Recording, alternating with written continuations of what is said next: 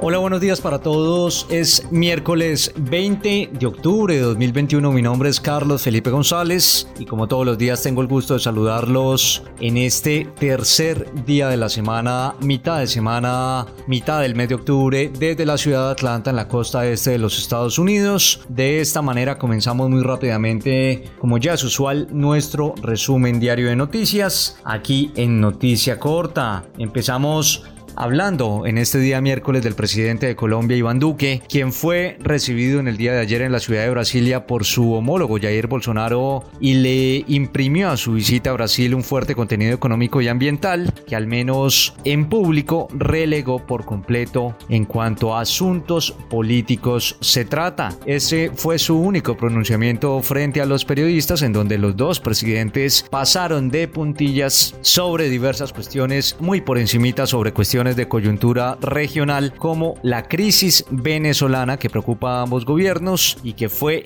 discutida finalmente en privado.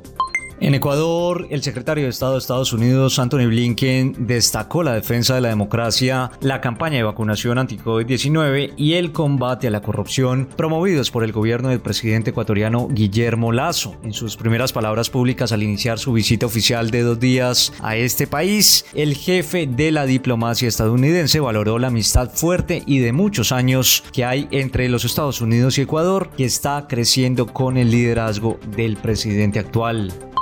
El gobierno de los Estados Unidos anunció un acuerdo extrajudicial alcanzado con Facebook por el que la red social deberá pagar hasta 14,25 millones de dólares por haber discriminado a los candidatos estadounidenses durante sus procesos de contratación. Según informó el Departamento de Justicia de los Estados Unidos, la red social rechazó de manera rutinaria la contratación de candidatos de nacionalidad estadounidense para sus ofertas de trabajo y en su lugar optó por considerar únicamente para esas posiciones a extranjeros que necesitaban visado para trabajar dentro de los Estados Unidos. Y ahora, deportes en noticia corta.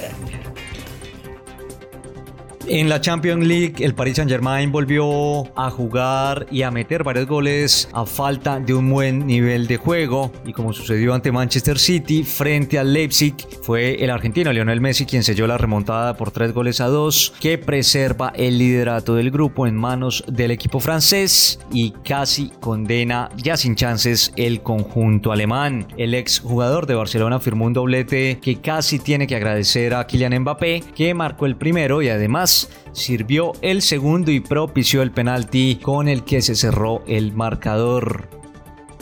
Hablamos ahora de Fernando Gago que tiene finalmente todo acordado para asumir como nuevo entrenador de la academia. Su misión será intentar clasificar el equipo de Avellaneda a una Copa Internacional. El ex jugador del Real Madrid asumirá su nuevo cargo tras un malogrado debut como entrenador en Aldo Civi de Mar del Plata, donde en 26 partidos apenas alcanzó una efectividad del 31% y dejó su cargo luego de seis derrotas consecutivas. Esa es toda la información por ahora. Nosotros los invitamos a que ingresen a nuestra página de internet www.noticiacorta.com para que nos sigan a través de las cuentas de Google Podcast, de y de SoundCloud para que puedan estar informados de todo lo que pasa en el mundo a cualquier hora y desde cualquier lugar. Por supuesto, al mejor estilo de noticia corta de manera clara, corta y sencilla. Feliz día miércoles para todos.